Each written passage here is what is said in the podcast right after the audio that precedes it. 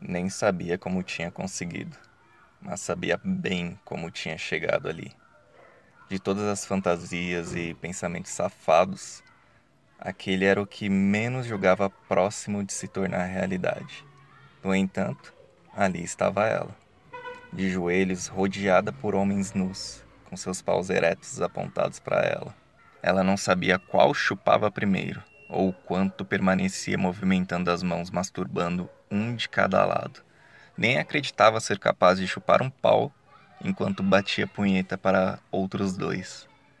O quarto era cheio de pessoas, de suores, de desejos, de gemidos. Os dela, entre uma chupada e outra, entre uma engasgada e uma retomada de ar, e os deles, assim como ela pediu antes de começarem. Eles gemiam até mais do que ela, mesmo aqueles aos quais ela não podia dar atenção por um determinado tempo, se mantinham aquecidos e excitados se masturbando assistindo ela de joelhos no centro daquela roda, totalmente nua e totalmente ansiosa por uma chuva, uma chuva de champanhe. Na boca, uma mistura de gostos, todos com um toque salgado, mas diferentes em algum ponto. As texturas também se alternavam, assim como os tamanhos, as espessuras e o modo como pulsavam entre as suas mordidas lambidas, cuspidas e tentativas de colocar inteiro na boca.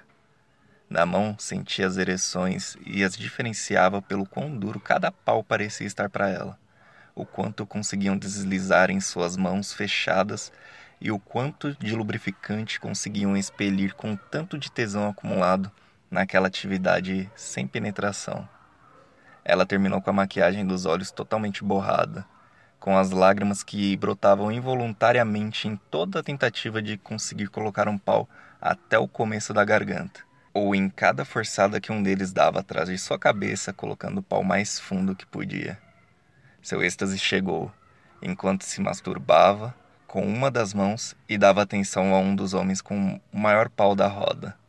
Ela chupava e fazia o um movimento de rosca com a mão livre.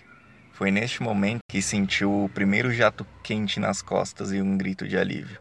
Tal como o som da rolha escapando da boca da garrafa, era o som do gemido na escapada do gozo. Depois sentiu nas duas laterais do rosto, mais nas costas, e quando aquele que ela chupava deu sinais de que também gozaria, foi quando ela recebeu o jato forte no rosto, descendo pela maçã